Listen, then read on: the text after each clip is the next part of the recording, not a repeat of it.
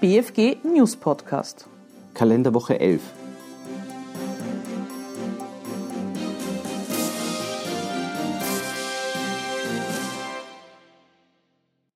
VfGH bestätigt Registrierkassenpflicht. Der Verfassungsgerichtshof hat entschieden, dass die Registrierkassenpflicht nicht verfassungswidrig ist. Sie ist dazu geeignet, Manipulationsmöglichkeiten zu reduzieren und damit Steuerhinterziehung zu vermeiden. Die Verpflichtung gilt ab 1. Mai 2016. Erst der Umsatz ab dem 01.01.2016 ist für die Frage der Registrierkassenpflicht maßgeblich. Beurteilung von Netzbereitstellungsentgelten. Bei einem an ein Energieversorgungsunternehmen geleistetes Entgelt handelt es sich nicht um die Anschaffung eines immateriellen Nutzungsrechts.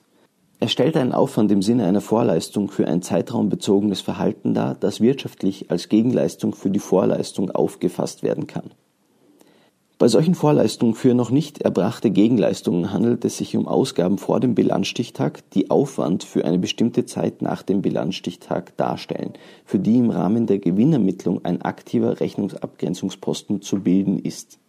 Für die Auflösung dieses Rechnungsabgrenzungspostens ist ein Zeitraum von 20 Jahren anzusetzen. Amtsrevision Aufwendungen bei Folgeerkrankungen von Diabetes stellen Aufwendungen im Zusammenhang mit Folgeerkrankungen von Diabetes Kosten zur Heilbehandlung dar.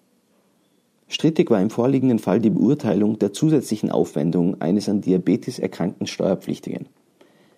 Für das BFG standen diese Aufwendungen mit einer Folgeerkrankung von Diabetes im Zusammenhang und stellten daher ungeachtet des Umstands, dass nur eine Minderung der Erwerbsfähigkeit von 10% festgestellt wurde, Kosten der Heilbehandlung dar.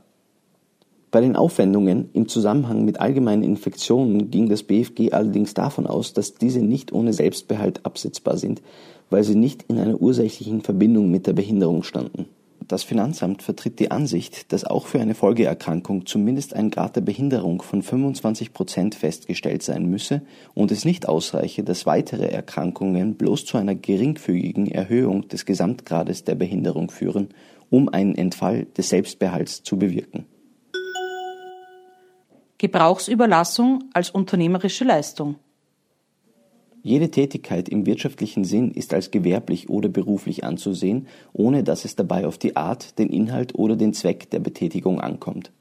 Eine Tätigkeit kann sowohl in einem aktiven Tun wie auch in einem Dulden oder Unterlassen bestehen, sofern diese selbstständig, nachhaltig und gegen Entgelt geschieht die Vermietung von Immobilien ist nach herrschender Ansicht eine Duldungsleistung, die zweifelsfrei als gewerbliche oder berufliche Tätigkeit anzusehen ist. Einnahmen eines Landwirtes aus der Nutzungsüberlassung für Deponiezwecke. Die Überlassung eines Grundstückes für Deponiezwecke im vorliegenden Fall über einen Zeitraum von mehr als zehn Jahren ist weder als Haupt- noch als Nebenbetrieb des landwirtschaftlichen Betriebs noch als Nebentätigkeit zu beurteilen. Aufgrund der Art und des Umfanges der Beeinträchtigung der Nutzung des Grundstückes gehört dieses nicht mehr dem land- und forstwirtschaftlichen Betriebsvermögen an. Demzufolge wurde das Grundstück mit der Nutzungsüberlassung als Deponie aus dem land- und forstwirtschaftlichen Betriebsvermögen entnommen. Dies gilt auch dann, wenn von Anfang an festgestanden ist, dass das Grundstück nach der Beendigung der Nutzungsüberlassung wieder landwirtschaftlich genutzt werden wird.